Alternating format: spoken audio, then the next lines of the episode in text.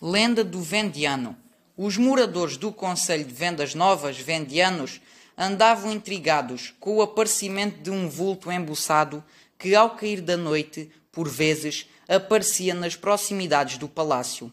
O rapazio da aldeia, em determinado dia, quase ao lusco-fusco, foi surpreendido nas suas brincadeiras pela saída do tal embuçado por uma das portas laterais do palácio.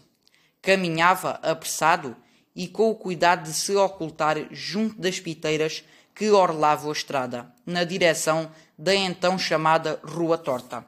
Com a irreverência própria da idade, alguns rapazes decidiram ir cortar-lhe o caminho na tentativa de o reconhecerem. Olha, é o senhor Dom Miguel, é o rei, envergonhados e algo temerosos pela sua audácia, apressaram-se a curvar o joelho e a prestar a Dom Miguel a sua homenagem.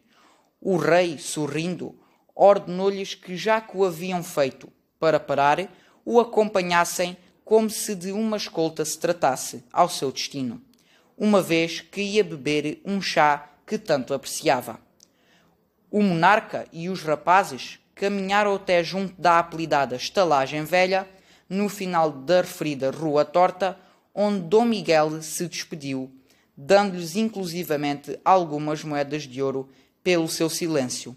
Prometeram e retiraram-se obedientes, mas ainda viram o senhor Dom Miguel entrar na estalagem pela porta de serventia que a jovem e bela estalajadeira abriu.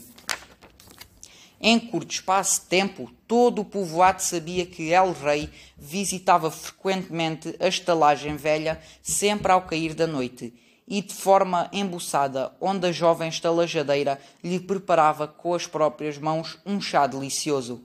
Descoberta a verdade, a população vendiana decidiu nada revelar. Contudo, a notícia pouco a pouco foi se espalhando, a ponto de muitos viajantes, sempre que passavam por aquelas bandas, fazerem questão de irem à estalagem velha beber do tão afamado chá.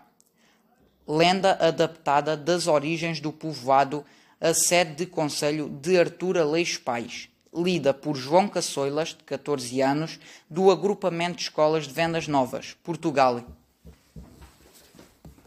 Ai, que não consigo parar.